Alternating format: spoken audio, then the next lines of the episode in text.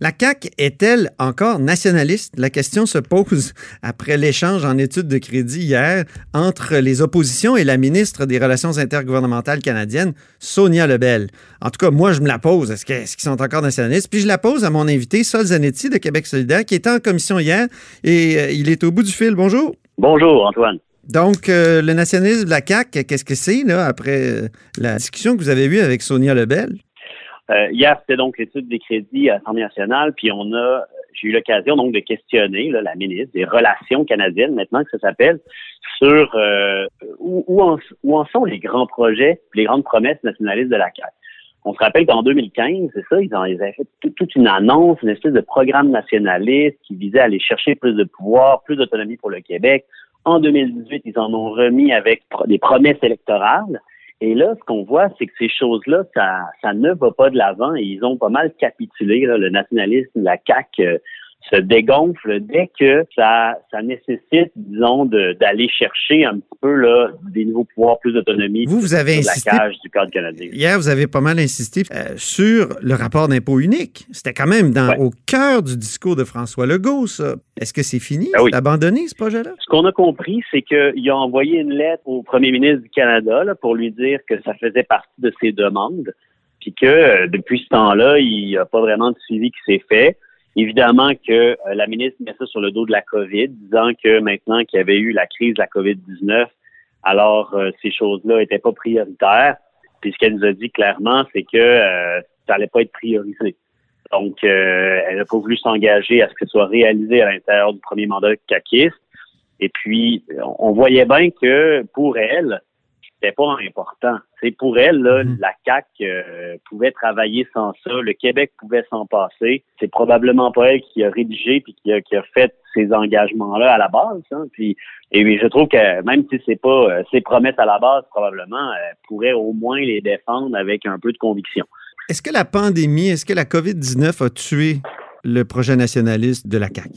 Ce, ce serait vraiment trop les déresponsabiliser de faire ça. Moi, j'ai toujours pensé que euh, le nationalisme de la CAQ, là, dans ses aspects, aller chercher plus de pouvoir et plus d'autonomie pour le Québec, là, euh, livrer ce combat-là qui avait été abandonné. J'ai toujours pensé que c'était du nationalisme d'apparat, puis que c'était euh, qu'elle allait pas vraiment y aller. Parce que aller chercher un rapport d'impôt unique, là, Ottawa, il n'y a pas avantage vraiment à nous faire ça. C'est quelque chose qu'on peut obtenir, évidemment, si on fait l'indépendance. Mais sinon, faire ça comme nationaliste dans une province, ça prend un méchant rapport de force. Ce que je trouvais intéressant, c'est que j'ai questionné la ministre en début de, de, de période. J'ai dit, c'est quoi le rapport de force que vous avez pour aller chercher ça? Puis elle a même elle-même ramené le fait que c'est sûr qu'une fois qu'on abandonne, pour reprendre ces termes, abandonner la menace séparatiste, ben là, on n'est pas dans une dans une dynamique de bras de fer, puis il faut qu'on négocie, puis blablabla. Bla, bla. Mais ce que ça veut dire, c'est que euh, finalement, ils se sont résignés à l'impuissance.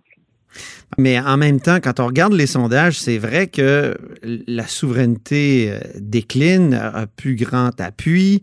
Ils sont au pouvoir et ils caracolent en tête des sondages. La coalition Avenir Québec est un, nationalisme sans souverainisme. Ils n'ont pas à, agiter ce, ce, cet épouvantail-là de, de la souveraineté, eux. D'autant plus qu'on est en pandémie, puis c'est vrai qu'en pandémie, ça, ça, a changé pas mal euh, de choses. Il faut peut-être faut peut-être l'admettre, non? En fait, la pandémie n'a pas du tout rendu euh, caduque euh, et impertinente le projet d'indépendance. Au contraire, on a vu à quel point euh, ça peut être problématique quand on maîtrise pas tous nos leviers de pouvoir gérer une pandémie en fonction de nos intérêts. Quand on pense, par exemple, à la question de la fermeture des frontières qui a vraiment tardé, qui a été longue, plus longue qu'ailleurs, qu'on aurait peut-être pris différemment ici au Québec on fait ouais, là, c'est, c'est tannant de dépendre d'un État comme ça. Euh, maintenant, c'est que tout, toutes les raisons ont toujours été bonnes pour les fédéralistes de dire que c'était pas prioritaire d'aller chercher de nouveaux pouvoirs, mm-hmm. plus d'autonomie. Mais ça, ça nous nuit, là. C'est, c'est pas, ça veut pas dire que tout à coup c'est plus important. Puis la CAC, elle s'est faite, elle s'est fait élire là-dessus aussi. Les gens, ils, ils ont cru, là, tu sais, combien d'indépendantistes. Il y, a, il y a des gens qui disent, moi, je suis indépendantiste, j'ai voté pour la CAC parce que je pensais que ça allait faire avancer le Québec. Mais là, ces gens-là, je pense qu'ils vont avoir un, un, dur lendemain de veille parce que c'est pas ça qui se passe. Les, gens de la CAQ vous répondraient on a été nationaliste sur le plan de la laïcité, un plan sur lequel Québec solidaire ne les suit plus. Puis vous, vous avez fait tout un, virage sur la laïcité. Quand vous étiez chef d'option nationale, euh, vous étiez euh, très laïque. Puis tout d'un coup, à Québec solidaire, vous avez complètement euh, retourné votre veste. Là. Il, y a, Pierre, il y a Pierre Moutarde, entre autres, qui qui vous le dit dans, le livre Les impasses de la rectitude politique. Deux choses par rapport à ça. Quand j'étais chef d'option nationale, j'ai écrit une lettre au moment de la course à la chefferie où j'ai établi cette position-là qui, dans le contexte de l'époque, me semblait bonne. J'ai changé d'idée par rapport à ça. Mais j'ai jamais été, puis Option nationale a jamais été un parti qui allait faire la promotion de l'interdiction des signes religieux puis qui misait là-dessus pour essayer de promouvoir l'indépendance. Au contraire, on estimait, que c'était notre position dans l'élection 2014 par rapport à la Charte des valeurs, on s'y opposait parce qu'on estimait que c'est une question qui visait les Québécois. Alors, faut pas non plus là faire euh, de, de, de moi euh, une espèce d'ancien porte-étendard de l'interdiction des, des, signes religieux, ce serait malhonnête. Maintenant, le nationalisme et l'interdiction des signes religieux, là, c'est deux choses différentes. Le projet de la CAQ, c'est un projet conservateur. Ce n'est pas un projet nationaliste. Le nationalisme, c'est vouloir l'intérêt de la collectivité, être attaché à l'idée d'un sentiment d'appartenance, puis d'une culture commune et d'une langue commune, entre autres. Et on peut tout à fait être nationaliste et être inclusif sans créer des divisions, puis faire que du monde se sente pas québécois pour absolument aucun gain. Et même la laïcité, on peut dire que c'est complètement à désarimer de la question de l'interdiction des signes religieux. La droite conservatrice a fait ces gains-là d'essayer de rentrer dans le tête du monde que nationalisme égale droite égale conservatisme égale interdiction des signes religieux, mais c'est une fraude intellectuelle contre laquelle moi je m'oppose fortement. Et je pense que ce n'est pas un gain nationaliste que la CAQ a fait, c'est un gain des conservateurs, un gain de la droite. Ça va nous nuire. Et je pense que le Québec, un jour, va passer au-delà de ces choses-là, puis euh, va retrouver un peu, je pense, euh, son, son, son esprit euh, profondément incliné. Guy Nantel, euh, donc euh, aspirant chef du Parti québécois, a annoncé hier qu'il était pour un référendum dans le premier mandat, qu'il ferait une constituante.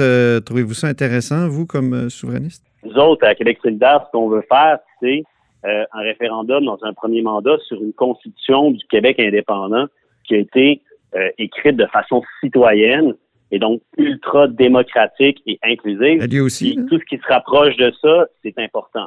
À partir du moment où on s'éloigne de ça, euh, où on essaie de remettre ça en deuxième mandat, bien évidemment, ça retombe dans les dans les vieilles euh, les vieilles tracts péquistes, mais certainement les choses qui se rapprochent de ça sont plus intéressantes que les choses qui s'en éloignent. Merci beaucoup, Zanetti.